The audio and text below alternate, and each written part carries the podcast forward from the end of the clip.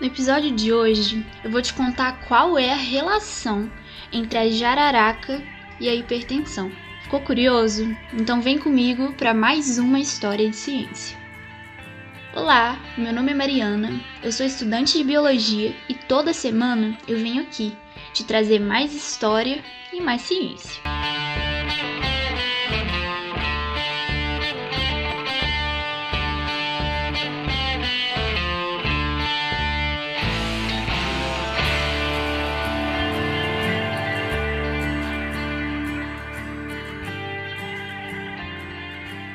Você, com certeza, conhece alguém com pressão alta.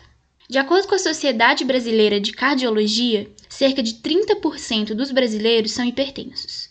É uma doença multifatorial, ou seja, pode se estabelecer por diversos motivos, mas no geral acontece porque os vasos sanguíneos ficam mais contraídos, algo que chamamos de vasoconstrição.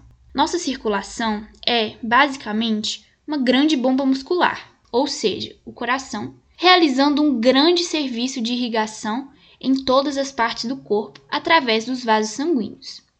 Imagine uma torneira ligada a uma mangueira com vários esguichos.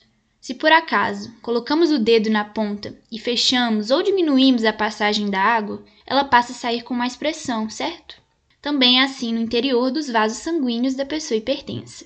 O tratamento é um velho conhecido de todos nós mudança de hábitos de saúde, alimentação balanceada e também o uso de alguns medicamentos de controle de pressão, o protagonista do episódio de hoje. Bom, mas toda história tem um início, e a história de hoje começa no ano de 1933, quando o jovem médico Maurício da Rocha Silva se forma pela Faculdade Nacional de Medicina do Rio de Janeiro. Ele foi um grande estudioso sobre os processos inflamatórios e alérgicos do organismo. Durante os anos 40, passou uma temporada nos Estados Unidos aprofundando seus estudos e, em retorno ao Brasil, se tornou chefe da seção de Bioquímica e Farmacologia do Instituto Biológico de São Paulo.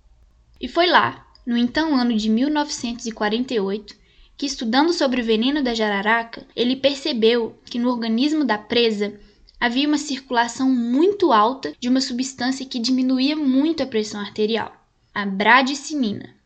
Foi só então, em 1961, que a bradicinina descoberta por ele passou a ser sintetizada. Nesse mesmo ano, chegou ao laboratório do professor Roche Silva, na Faculdade de Medicina de Ribeirão Preto, o jovem médico Sérgio Henrique Ferreira.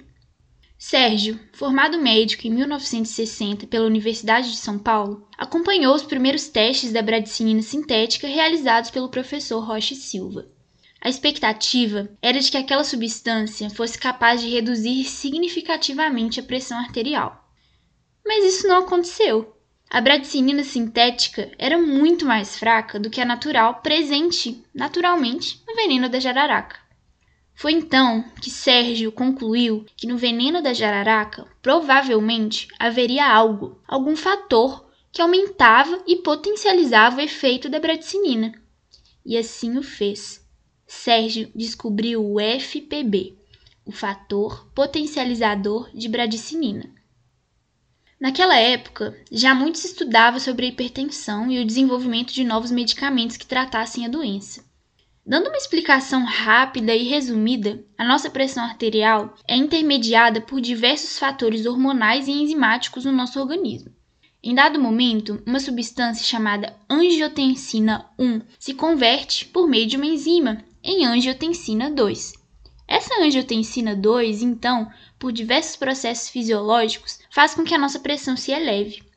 O FPB, descoberto pelo Sérgio Ferreira, além de potencializar a bradicinina, era capaz de impedir que essa enzima conversora de angiotensina funcionasse, consequentemente diminuindo a pressão arterial.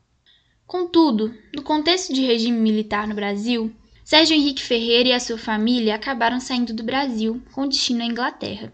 Lá, Sérgio trabalhou com o fisiologista John Vane, inclusive contribuindo com pesquisas que renderam o Prêmio Nobel de Medicina ao Vane em 1982.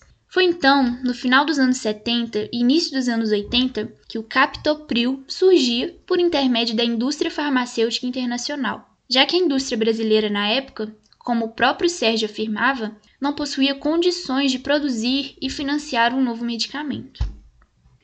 Captopril foi o primeiro medicamento de controle de hipertensão descoberto em solo brasileiro, com pesquisas feitas com a maravilhosa biodiversidade que temos aqui. Essa história incrível serve para refletirmos como é importante investirmos na pesquisa e na ciência aqui no Brasil, sobre como é importante darmos atenção, proteção e conservação para a nossa biodiversidade.